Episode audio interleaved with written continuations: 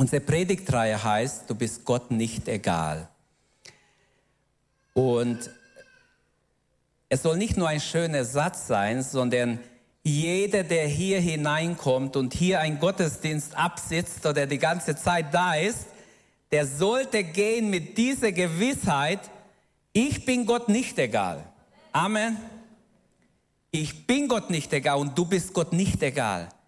Jeder, der hier hineinkommt und hier eine Stunde oder mehr sitzt, der sollte wissen, dass du, dass sie oder er Gott nicht egal ist. Ob jung oder alt, ob Opa, Oma, Vater, Mutter, Single oder verheiratet, egal, jeder sollte es wissen. Heute Morgen werden wir unter dieser Predigtreihe ein Thema betrachten, deine Sorgen sind Gott nicht egal. Wenn wir heute in der Zeitung ein bisschen lesen, ich habe geguckt, was sind so die fünf, sechs wichtigsten Sorgen der Deutschen, unsere Mitmenschen um uns herum. Und da stand die wichtigste Sorge, die allerwichtigste Nummer eins zurzeit in Deutschland sind die wirtschaftliche Sorgen, die Unsicherheit. Dann viele haben finanzielle Sorgen für die Zukunft. Die steigenden Lebenskosten haben viele, äh, oder steigende Benzinpreise, niedrige Löhne, Unsicherheit, was die Renten angeht. Das sind so die Sorgen, die am meisten die Leute beschäftigen. Auf der zweiten Stelle steht gesundheitliche Sorgen. Werde ich überhaupt noch versorgt, wenn ich krank werde? Weil viele sehen, dass die Gesundheitsversorgung sehr abgenommen hat, die qualitativ schon abgenommen hat.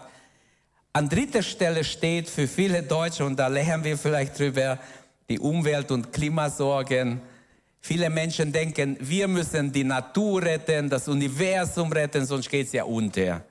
Last Generation kennt ihr ja, die kleben sich überall hin, weil sie wollen was erzwingen. Und manchmal sitzen da sogar alte Knacker, entschuldigt, das haben junge Leute angefangen, aber jetzt sitzen auch schon alte Männer manchmal da und lassen sich schön von der Polizei wegtragen. Und manche Leute drehen schier durch.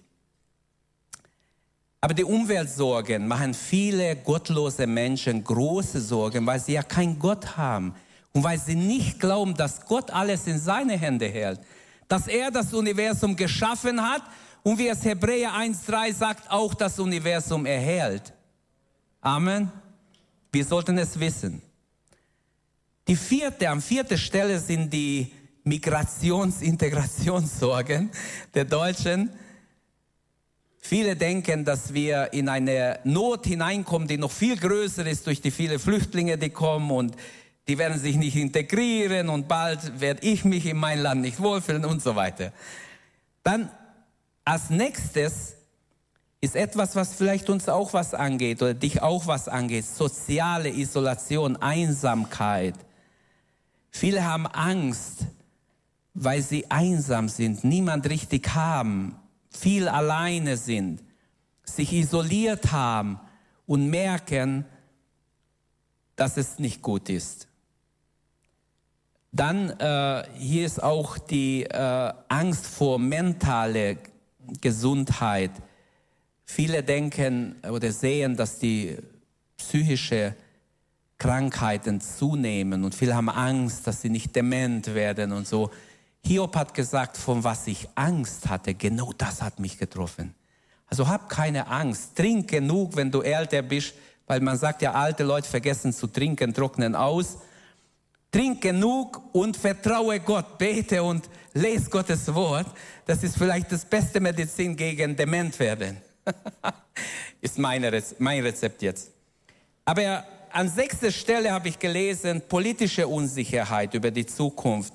Die politische Lage in Europa, in Deutschland machen viele auch Sorgen. Und das soll nur ein kleines Bild geben, was die Menschen so um uns herum als Sorgen mit sich tragen. Ich bin glücklich heute Morgen, dass ich verkündigen darf vom Wort Gottes her, deine Sorgen, was sie auch sind, sind Gott nicht egal. Junge Leute haben andere Sorgen. Finde ich einen Partner, ist sie es oder ist sie es nicht, ist es oder ist es nicht. Äh, die haben ganz andere Partner, äh, ganz andere Sorgen als Verheiratete. Verheiratete haben wieder ganz andere Sorgen. Eltern, die Kinder haben, haben andere Sorgen. Opas, Omas haben wieder andere Sorgen. Also wir sind als Gemeinde zusammengesetzt aus ganz verschiedenen Bedürfnissen. Aber ich freue mich, dass ich sagen darf vom Wort Gottes her, deine Sorgen, wie sie, wie sie auch heißen, sind Gott nicht egal. Dem allmächtigen Gott sind sie nicht egal. Halleluja. Und als Beispiel, als biblisches Beispiel, wollen wir einen jungen König anschauen, der große Sorgen hatte. Als junger König steht er vor einer gewaltigen Aufgabe. Er hat die Verantwortung angenommen und jetzt merkt er, die Verantwortung ist so schwer, er kann nicht gut schlafen, er hat totale Sorgen. Er ist total besorgt, wie werde ich die Aufgaben bewältigen. Und wisst ihr, ich habe schon Leute beobachtet, die haben schnell ein Amt übernommen, ohne zu überlegen, ob sie es überhaupt machen können. Und nachher haben sie rumgezappelt. Aber dieser König hat nachgedacht und hat gedacht, Mensch, kann ich das überhaupt bewältigen, was auf mich jetzt wartet? Im Alten Testament steht sein Name etwa 300 Mal, im Neuen Testament ein ganzes Dutzende Mal. Er spürt, wie unerfahren, wie unsicher er ist.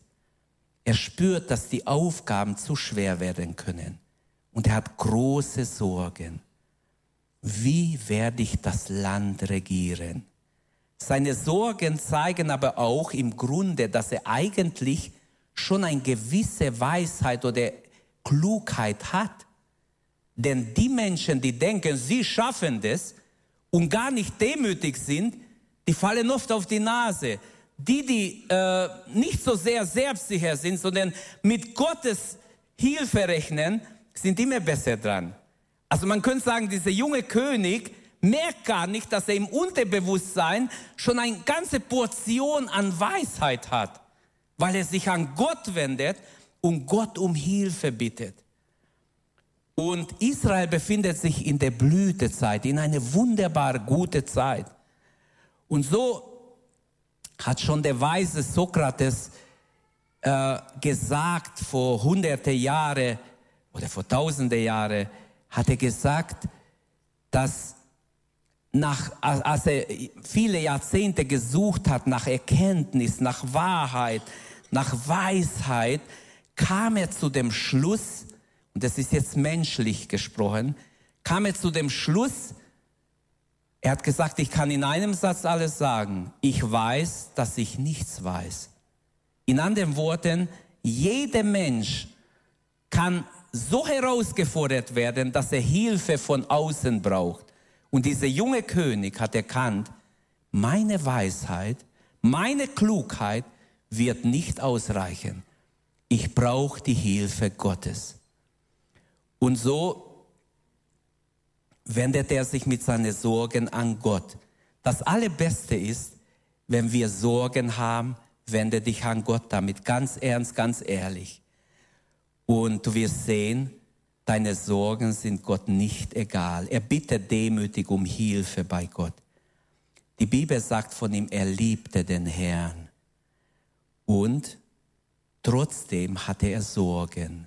Und so schlief er eines Abends ein mit seinen Sorgen und hat einen Traum. Er hatte einen ganz anderen Traum, wie er sonst geträumt hat. Dieser Traum war was Besonderes. Er wusste sofort, es ist Gott, der zu ihm jetzt redet. Wisst ihr, solche Träume, die er hatte, die sind einfach so. Du weißt sofort, dass du es mit Gott zu tun hast. Ich hatte aus Gnaden auch sowas erlebt, ähnlich, und ich wusste sofort, jetzt spricht Gott zu mir. Und wie gesagt, er schläft ein und er träumt. Und er träumt nicht nur, dass Gott zum der Himmel öffnet sich und er hört die Stimme Gottes. Und er merkt, Gott hat meine Sorgen ernst genommen. Halleluja. Lasst uns lesen ehren wir Gottes Wort, indem wir nochmals aufstehen und das Wort lesen. Aus 1. Könige 3 ab Vers 5. 1. Könige 3 ab Vers 5. Über Nacht blieb er in Gibeon. Da erschien ihm Jahwe im Traum. Erbitte von mir, was du willst, sagte Gott zu ihm. Salomo antwortete, schon mein Vater David hast du so viel Gutes getan, weil er sein Leben ohne Vorbehalt in Verantwortung vor dir geführt hat und dir von ganzem Herzen treu gewesen ist. Sogar über seinen Tod hinaus hast du ihm deine Güte erwiesen, denn du hast einem seiner Söhne den Thron gegeben. Jahwe, mein Gott, du selbst hast mich zum Nachfolger meines Vaters David gemacht. Ich aber bin noch jung und unerfahren. Ich weiß nicht, wie ich diese große Aufgabe bewältigen soll. Also hier im Vers 7 sehen wir seine Sorgen. Ich weiß nicht, wie ich diese Aufgabe bewältigen soll. Hier stehe ich, wäre ein schöner Ausdruck. Hier stehe ich, Jahwe, vor dir. Stelle dich Gott heute Morgen, egal was deine Not ist. Und du wirst sehen, Gott nimmt dich ernst. Hier stehe ich mitten in einem Volk, das du, Herr, als dein Volk erwählt hast. Es ist so groß, dass man es weder zählen noch schätzen kann. Darum bitte ich dich, gib mir ein Herz, das auf dich hört, damit ich dein Volk richtig führen und zwischen Recht und Unrecht unterscheiden kann. Denn wie könnte ich sonst ein so riesiges Volk gerecht regieren? Und Vers 10 sagt, es gefiel dem Herrn, dass Salomo oder Salomo äh, dass Salomo gerade eine solche Bitte ausgesprochen hatte. Darum antwortete Gott, ich freue mich, dass du nicht um ein langes Leben gebeten hast, auch nicht Reichtum oder Tod deine Feinde erbittet hast. Du hast mich um Weisheit gebeten, weil du ein guter Richter sein wirst. Du sollst bekommen, was du dir wünschst. Ja, ich will dich sogar weise und einsichtsvoll machen, wie es vor dir niemand war und auch noch nach dir niemand sein wird. Aber ich will dir auch geben, worum du nicht gebeten hast. Reichtum und Macht, solange du lebst. Soll kein König so groß sein wie du. Wenn du so lebst, wie es mir gefällt, wenn du mir gehorchst und meine Gebote befolgst, wie dein Vater David, dann werde ich dir auch ein langes Leben schenken. Da erwachte Salomo und merkte, dass er geträumt hatte. Am nächsten Morgen ging er nach Jerusalem zurück. Dort trat er vor die Bundeslade des Herrn und brachte Brand- und Friedenopfer dar. Vater, wir danken dir für all deine Worte, auch für dieses Wort, das wir es haben. Danke für das Wort Gottes, das wir in die Hände halten dürfen. Herr, rede zu uns. Rede zu deinen Kindern. Wir bitten dich, Herr, auch wir sind vor dir. Unser Herz ist angewiesen auf dich. Mit all unseren Sorgen wenden wir uns an dich heute Morgen. Sprich zu uns, offenbare dich uns. Rede hinein in unsere Situation. Wir danken dir dafür, dass du uns erhörst. Amen. Amen. Bitte nimm Platz. Diese Passage aus 1. Könige 3 ist eine Schlüsselszene im Leben des Königs Salomo. Er steht auch in 2. Chronik 1. Ähm, diese Passage ist nicht nur, gibt nicht nur einen Einblick in das Herz Salamos, sondern zeigt uns auch Gottes Charakter und seine Fürsorge für uns Menschen. Es ist eine wunderschöne Spiegelbild, nicht nur über Salomo, auch über Gott. Sie zeigt uns, dass Gott unsere Sorgen sehr ernst nimmt. Nicht nur die Sorge eines Königs. Jemand mag sagen, ja, ich bin kein König. Es ist klar, dass Gott dem König seine Sorgen ernst nimmt. Nein. Gott nimmt, ich könnte Beispiele nehmen, auch die Sorgen eines ganz einfachen Menschen, der unscheinbar scheint. Letzten Sonntag haben wir gehört, Gott nimmt dein Leiden ernst. Und da war ein Niemand, eine Frau ohne Namen. Sie war vorher ein Niemand. Otti hat darüber gepredigt. Und als sie Jesus begegnet, Jesus berührt, ist sie plötzlich ein Jemand. Denn Jesus sagt, jemand hat mich berührt. Also nicht nur ein König Sorgen ist bei Gott ernst genommen, auch deine und meine Sorgen. Mein erster Gedanke ist Gottes Offenbarung an Salomo, Vers 5. Gott offenbart sich, Salomo heißt hier, über Nacht blieb er in Gibeon, da wo sie geopfert haben, und Jahwe erschien in im Traum. Und er hört die Stimme Gottes. Wäre ein Angebot. Gott selber sagt, nicht ein Mensch sagt ihm das. Gott selber sagt zum König, er bitte von mir, was du willst. Ich werde es tun. Großartig, einzigartig in der ganzen Bibel. Äh, diese Gotteserscheinung ist nie einfach so passiert. Es ging etwas voraus. Was ging diese Gotteserscheinung voraus? Vers 4 sagt, Salomo liebte den Herrn, Vers 3 schon. Und im Vers 4 heißt, der König ging nach Gibeon, um dort dem Herrn ein Opfer darzubringen. Er ist frisch als König eingesetzt und diese Sorgen überrollen ihn. Aber bei seiner Einsetzung, wahrscheinlich war das der offizielle Einstand oder wenn es sowas gab in Israel. Er hat tausend Opfer Gott dargebracht an einem Tag. Den ganzen Tag haben sie geopfert. Die Priester hatten jede Menge zu tun. Herfes, Herfe müssten da einspringen und sie haben Gott geopfert. Denn Salomo liebte den Herrn. Er wollte nicht nur zwei, drei Stiere opfern, er hat gleich eine Menge geopfert. Und ähm, es steht, wenn wir nachlesen, auch im Chronik, es war nicht irgendein Opfer, es war ein Staatsopfer. Es war ein Brandopfer, ein Ganzopfer. Das bedeutet, nur bei besonderen Gelegenheiten hat man diese große Opfer gehabt.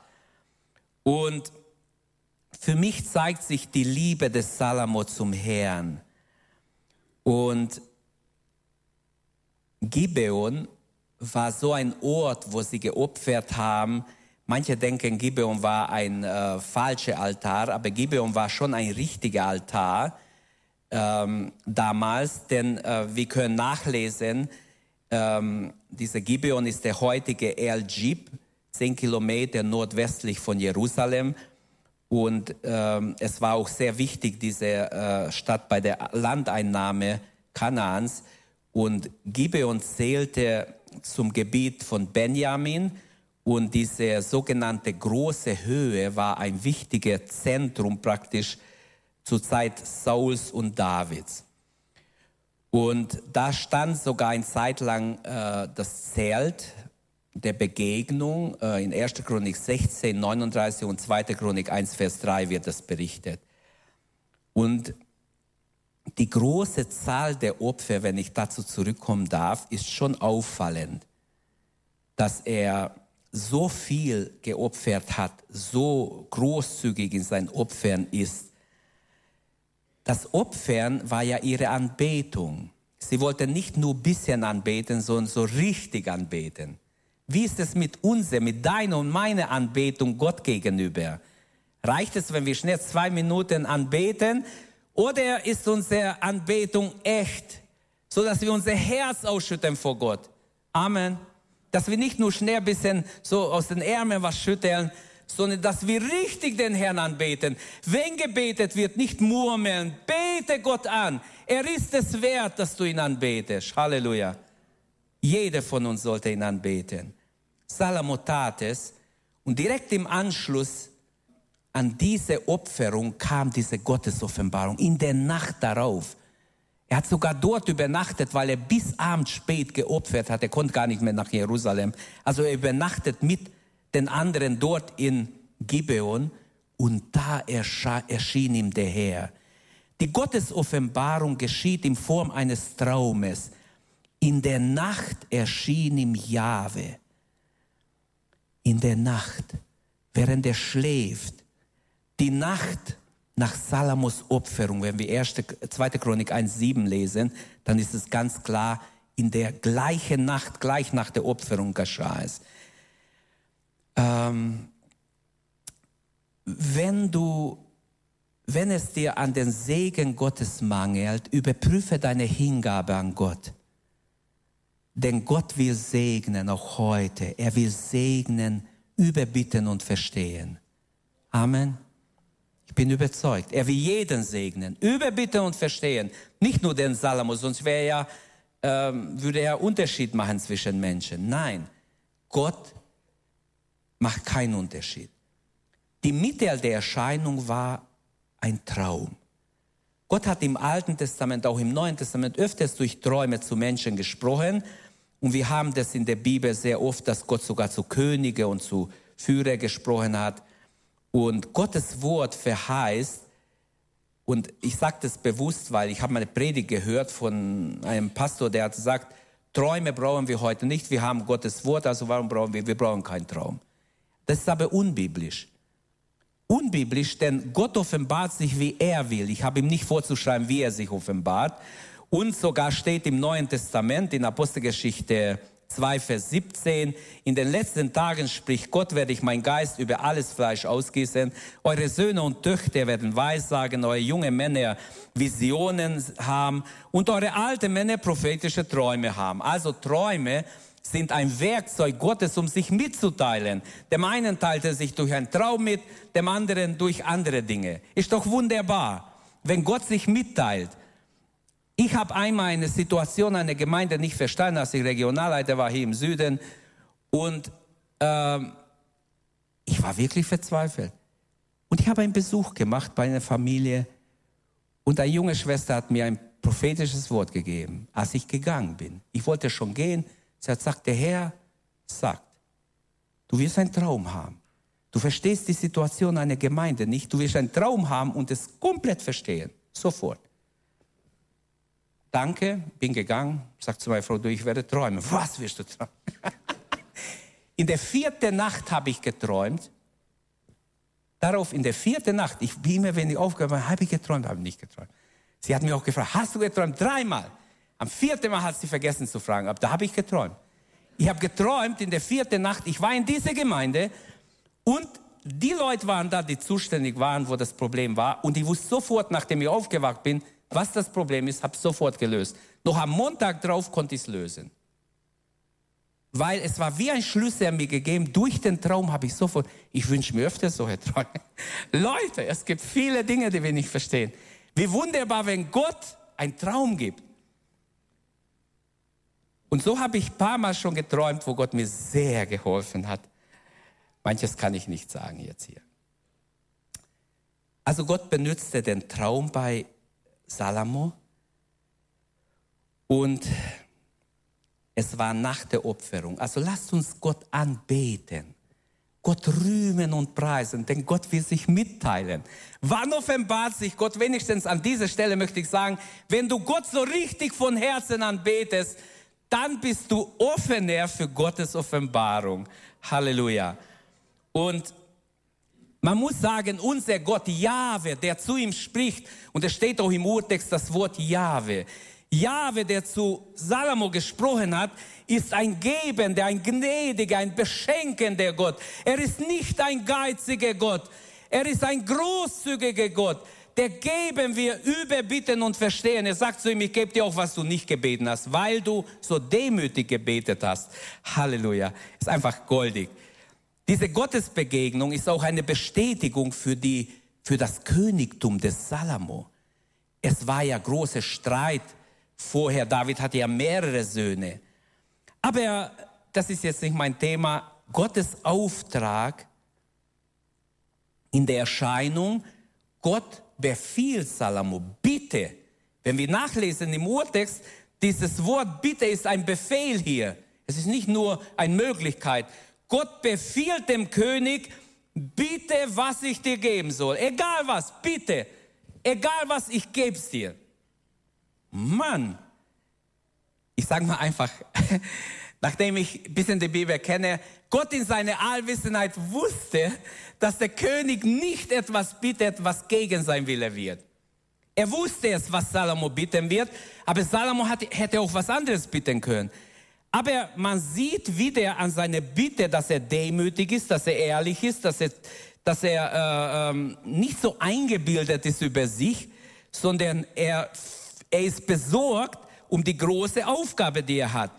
Also das Wort Bitte hier als ein Befehl und Gott will segnen, aber du musst bitten, Salomo, bitte mich. Und wisst ihr, dass das ein biblisches Prinzip ist in der ganzen Bibel? Hallo, wir bleiben mal stehen, bevor wir weitergehen. Es ist ein neutestamentliches Prinzip. Bittet, so wird euch gegeben. Klopfet an, so wird euch aufgetan. Gott sagt heute Morgen nicht zu Salomo, er ist längst in der Ewigkeit, sondern zu uns heute Morgen, bitte, wenn dir mein Segen wichtig ist, dann bitte mich. Hallo, bitte mich. Hol dein Segen ab. Ich habe jede Menge Segen für dich. Amen.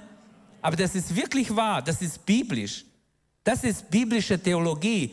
So mickrige, ungläubige Aussagen sind nicht biblisch, die nur vielleicht will dich Gott segnen.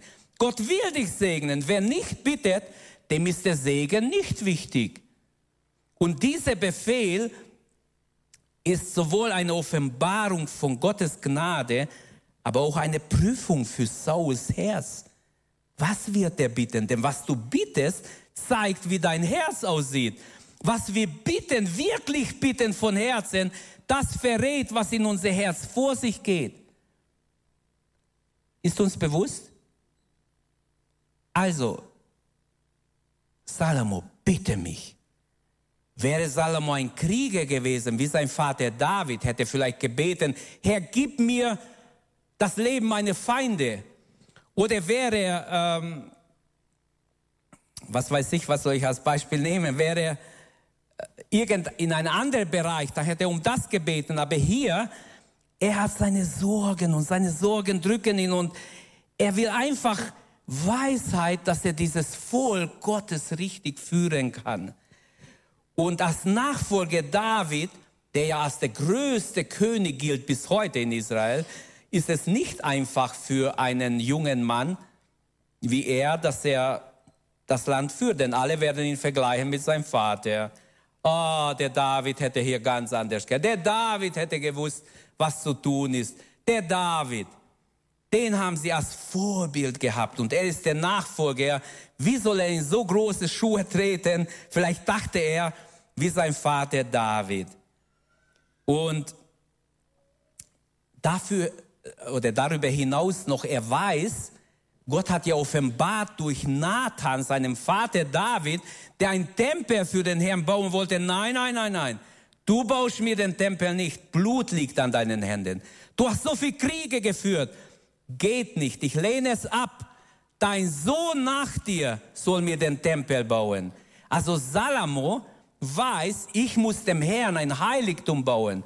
Wäre eine Riesenaufgabe. Ich weiß nicht, wie gut er begabt war, architektonisch, aber Gott hat Weisheit genug in alle Richtungen. er hat Weisheit genug in alle Richtungen, preis dem Herrn. Gott offenbart oder Gottes Offenbarung gilt auch dir und mir. Bitte, was ich dir geben soll. Ähm, Gott bleibt Gott und wir bleiben Menschen. Und der Mensch bleibt Mensch. Aber wir können in der Verbindung mit ihm so viel Gutes von ihm, so viel Hilfe, so viel Unterstützung von ihm verlangen und erfahren. Er wartet auf deine und meine Bitte. Angenommen, Gott würde heute Morgen dir persönlich, jedem von uns, sich offenbaren und sagen, bitte, was du willst. Was wär's? Schreib es auf, ich warte. Was wär's jetzt? In einem Satz. Was wäre deine Bitte heute Morgen, wenn Gott dich fragt? Denn ich glaube an sein Gegenwart. Ich glaube, dass er uns fragt, dass er uns herausfordert was willst du, dass ich für dich tun soll? Bitte, was du willst. Hast du den Glauben, dass Gott dir es gibt?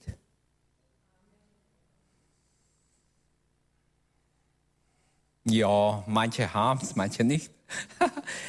Hast du den Glauben, dass Gott, der allmächtige Gott, nicht ein kleiner Gott, ein Gott, der unendlich ist, dem alle Macht gegeben ist, dass er dir geben kann, mehr als du bitten kannst, aber das, was du bitten kannst, mit links geben kann. Also so ohne Schwierigkeiten. Das Angebot war gewaltig und ist gewaltig bis heute. Gottes Angebot ist gewaltig. Gott bereut nicht, was er Angebot hat, angeboten hat. Das zweite, Salomos Bitte an Gott. Und was bittet er in Wirklichkeit? Der Grund für seine Bitte, haben wir gesagt, oder sehen wir im Vers 7 besonders, ist eine tiefe Sorge. Herr, ich weiß nicht wie ich dieses große, diese große Aufgabe bewältigen soll. Herr, ich weiß nicht wie. Ich kann nur meinen Kopf schütteln. Ich weiß nicht wie. Ich weiß gar nicht, wo ich anfangen soll. Ich weiß gar nicht, was ich machen soll. David hatte Nathan als Prophet neben sich, den er fragen konnte. Er konnte Gott fragen. Er hatte immer wieder Propheten neben sich. Er konnte Gott fragen, soll ich gehen, soll ich bleiben? Gott hat gesagt, geh, ich gebe sie in deine Hand. Also los geht's. Hat seine Männer genommen, gegangen. Gott hat, hat sein Wort gehalten. Wir lesen nicht von Salomo, dass er einen Prophet gehabt hätte. Er hat natürlich einige Berater seines Vaters wahrscheinlich übernommen, auf jeden Fall. Aber Salomos Gebet ist kurz, ehrlich, demütig. Dreimal sagt er, nennt er sich Knecht, Diener. Ich bin ein Diener, ein Knecht des Herrn. Es ist eine Ehre, Gottes Knecht zu sein, Gottes Magd zu sein. Es ist eine Ehre, Gott zu dienen. Hallo, eine große Ehre. Wer seid ihr denn? hat man Nehemia gefragt. Was wollt ihr hier? Wer seid ihr denn? Wir sind Knechte des lebendigen Gottes, der Himmel und Erde gemacht hat. Wer seid ihr? Die waren mit offenem Mund geblieben. Was für eine gute Antwort der Nehemia ihnen gab. Es ist ein Vorrecht, ein Knecht, ein Magd des Herrn zu sein. Aber wir sehen auch, Könige hatten ihre Sorgen. Viele Könige hatten große Sorgen. Gott hat manchmal ihre Sorgen sogar aufgewühlt, dass sie nicht schlafen können. Denkt nur an Ahasveros, der nicht schlafen kann. Und Esther wird zur Königin, weil er, weil er nicht schlafen kann. Bringt mal die Bücher, liest mir was vor. Ich kann nicht schlafen. Er hat sich hin und her gedreht. Irgendwann steht er auf und sagt, lest mir den Chronik vor. Und als ich vorlesen, was so passiert ist, wurde der überhaupt geehrt. Und ihr wisst die Geschichte eine, ein wunderbares Beispiel, wie Gott auch die Gedanken der Könige lenkt. Der Mensch denkt, aber Gott lenkt die Gedanken. Es steht in der Bibel, Gott lenkt sogar den, den, die Gedanken des Königs wie die Wasserbeher. Und so, Salomos Bitte ist wirklich, wie kann ich diese Aufgabe bewältigen? Viele Menschen sind klug genug, um gut zu verdienen, um, was weiß ich, was zu leisten im Leben, aber sie sind zu dumm oder wie soll ich sagen, zu unklug, dass sie ihr Leben richtig meistern. Sie gehen von einem Problem ins andere.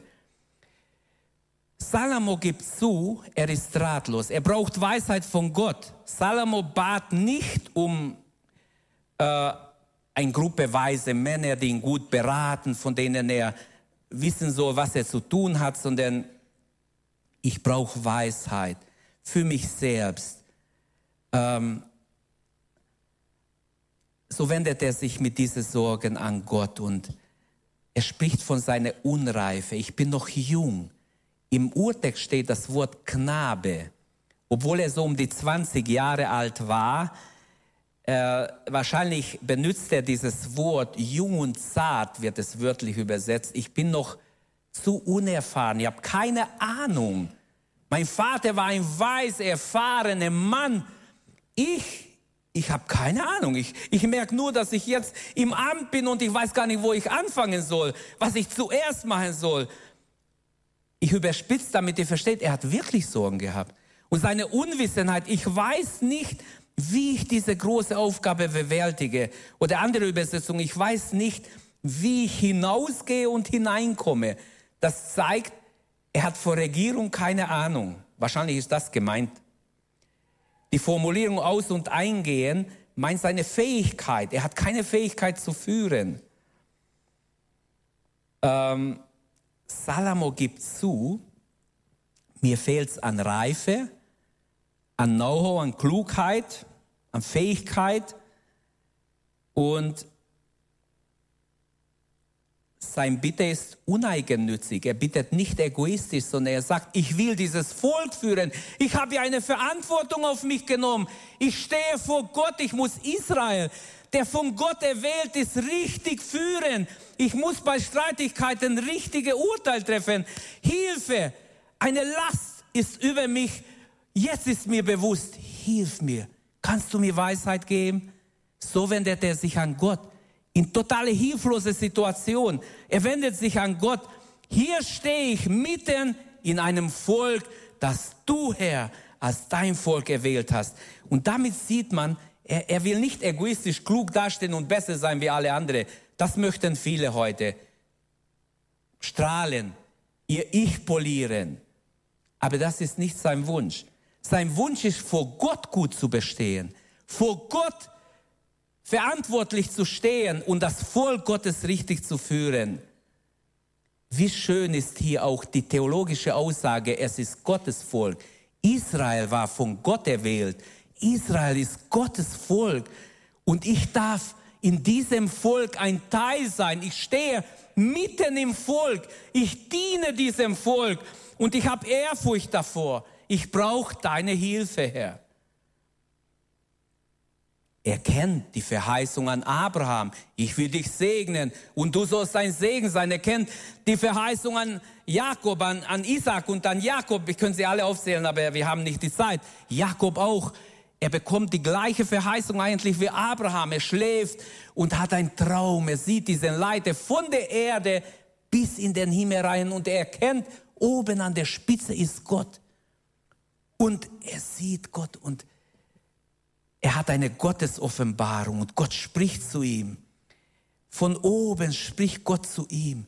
Er sieht sogar das Engel auf und runter steigen. Ein schönes Bild für die Verbindung zwischen Gott und, zwischen Gott und Mensch, zwischen Himmel und Erde. Wie wunderbar, dass die Engel Gottes immer noch auf und nieder gehen. Halleluja. Dass Jesus den Himmel geöffnet hat und seit dann, er hat gesagt, in Johannes 1, 51 steht, ihr werdet den Himmel offen sehen und die Engel Gottes hinauf und hinabsteigen.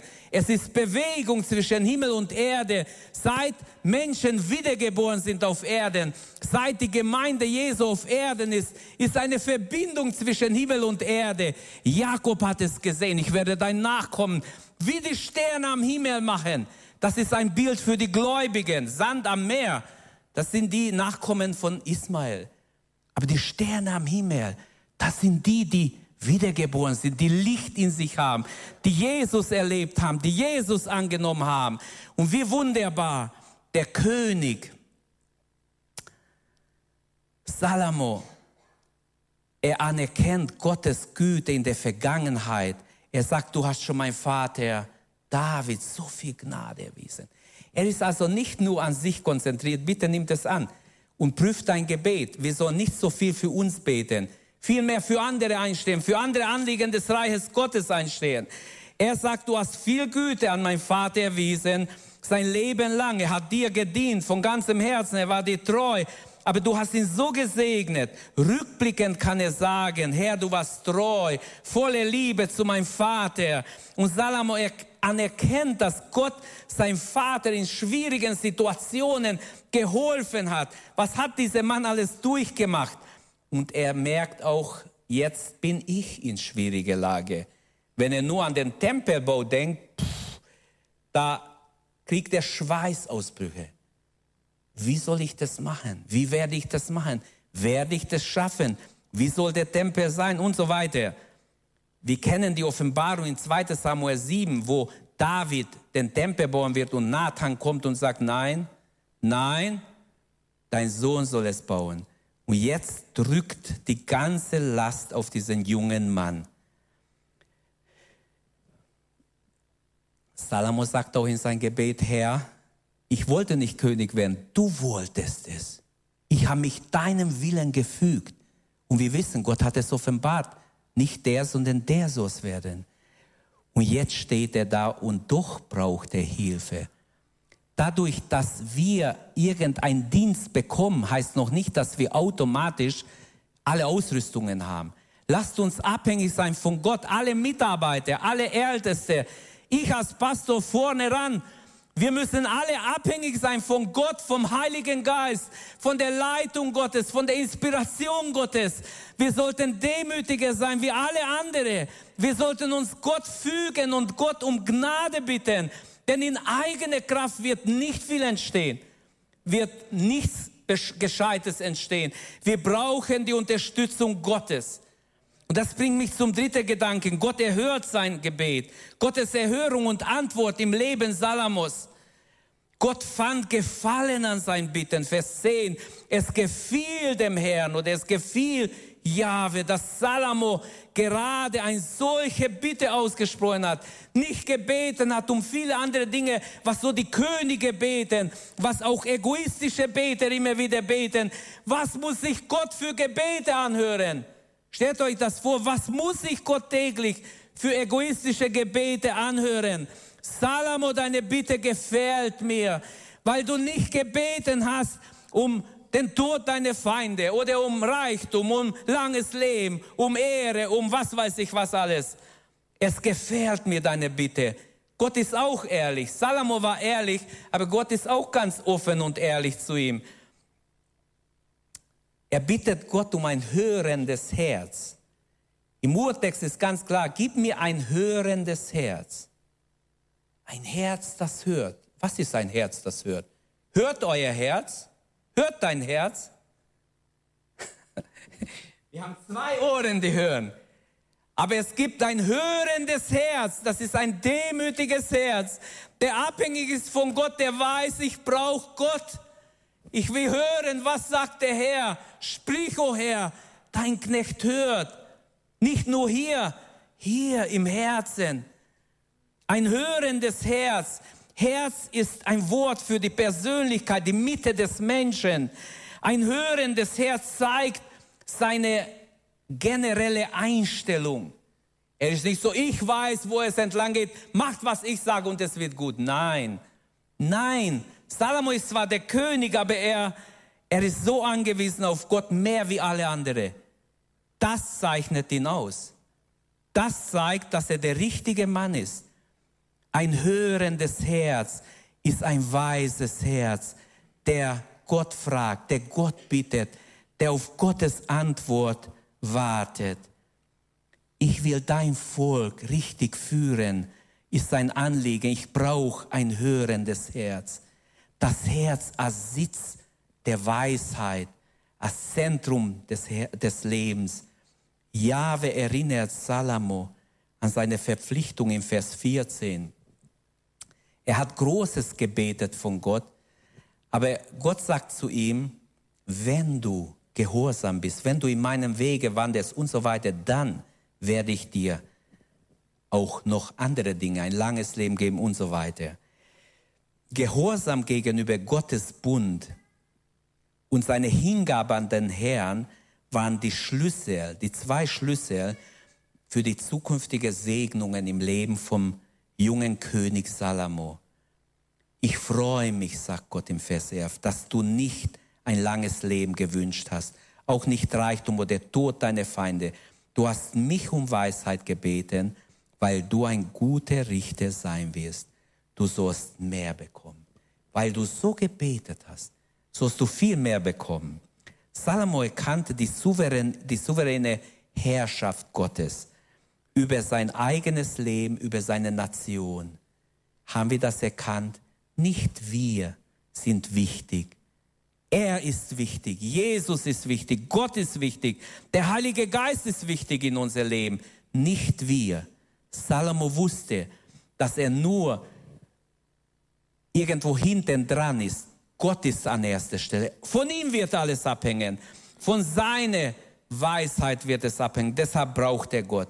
Und Gott gibt nicht nur, was er gebeten hat, sondern an erster Stelle sagt Gott, du hast nicht Reichtum gebeten, ich gebe dir Reichtum, ich gebe dir auch Ehre, ich gebe dir Ansehen, Macht, Autorität, auch langes Leben. Das ist zwar gekuppelt an den Gehorsam, aber wir sehen Gott in seiner Großzügigkeit. So ist unser Gott. Er ist nicht ein, ein geiziger Gott. Er ist nicht ein kleinkarierter Gott. Der Gott der Bibel ist ein beschenkender Gott, ein gnädiger Gott, ein barmherziger Gott, der gerne Menschen beschenkt, der gerne Menschen gibt. Amen. Der gerne unser Gebet erhört. Du darfst bitten und empfangen. Die Bedeutung oder die Bedingung Gottes ist hier für langes Leben, wenn du auf meine Wege wanderst und meine Satzungen bewahrst. Klar, viele Dinge, wie zum Beispiel Vergebung, ist immer an Bedingungen geknüpft. Gott sagt, ich vergebe dir nur, wenn du auch vergibst. Viele denken, alles ist nur ohne Bedingungen. Nein. Ich vergebe dir, wer, wenn du deinem Schuldner nicht vergibst, Matthäus 6, Vers 13, 14, 15, wenn ihr es liest, dann merkt ihr ganz genau, Gott sagt, hier ist eine Bedingung. Es gibt keine Vergebung, auch wenn Gott dir schon vergeben hat. Er verlangt, dass wir vergeben. Und das ist zum Beispiel so eine Sache hier, Du kannst langes Leben haben, viele Tage, wörtlich übersetzt, wenn du auf meinen Wegen wanderst, also den Satzungen, dass ich deinen Vätern gegeben habe, gehorsam bist. Fassen wir zusammen. Deine Sorgen, meine Sorgen sind Gott nicht egal. Preis sei Gott dafür. Wie wunderbar.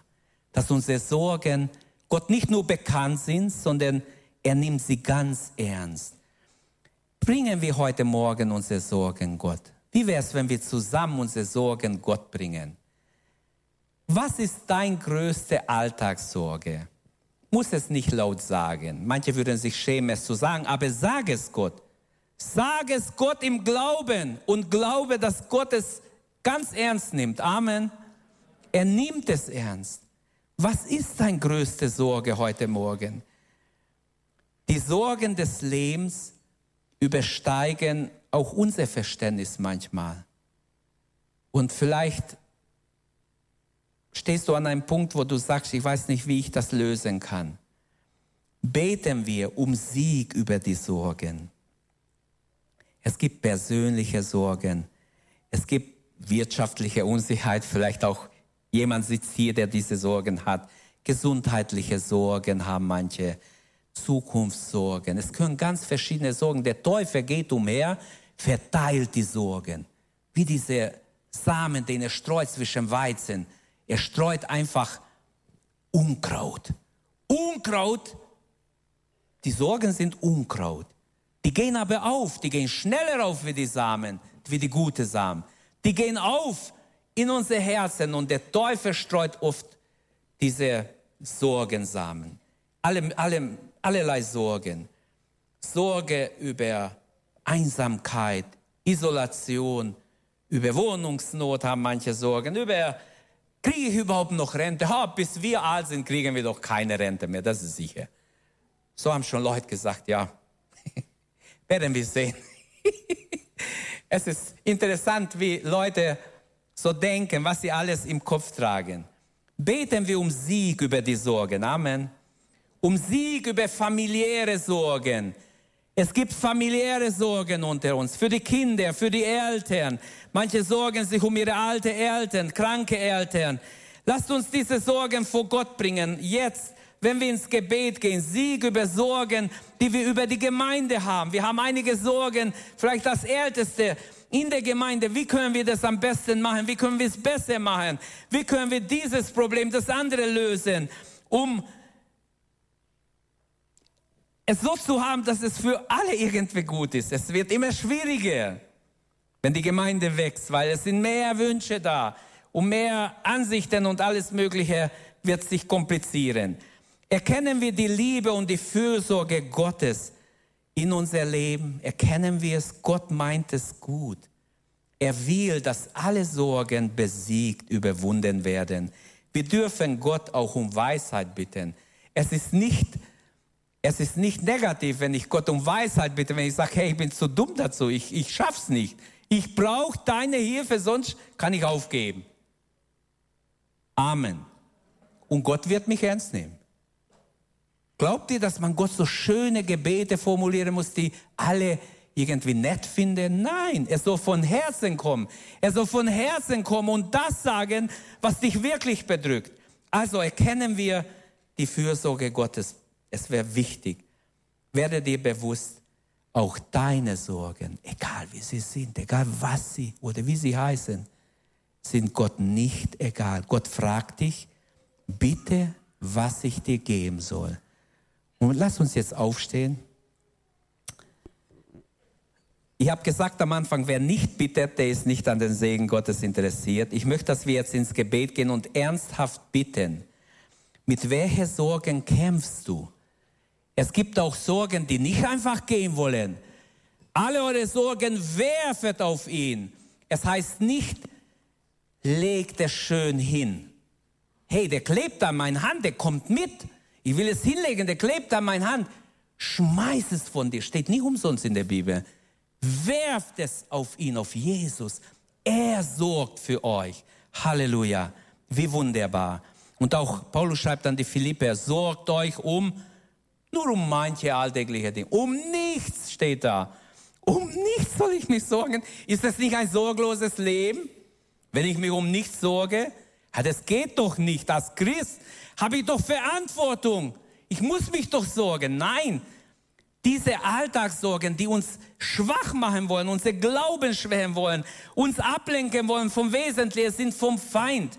Sorgt euch um nichts, sondern betet um alles. Macht aus eurer Sorge ein Gebet in anderen Worten. Sagt es Gott in Bitten, im Flehen. Sagt es Gott, was euch Sorge macht. So verstehe ich den Vers. Und dann wird der Friede Gottes, der höher ist als alle Vernunft, euch bewahren in Christus Jesus, unserem Herrn und so weiter. Ich möchte Mut machen, wenn wir jetzt beten. Lasst uns einfach ähm, mit Gebet diesen Gottesdienst beschließen, indem wir wirklich unsere Sorgen Gott bringen und nicht einfach unsere Sorgen mitnehmen. Wer seine Sorgen mitnimmt, eigentlich macht genau das Verkehrte. Wir sollten alle Sorgen hier lassen. Deshalb ist jetzt die Möglichkeit, ich möchte, dass wir beten. Und wer irgendeine Sorgen hat, wenn du Hilfe brauchst, kannst du auch nach vorne kommen.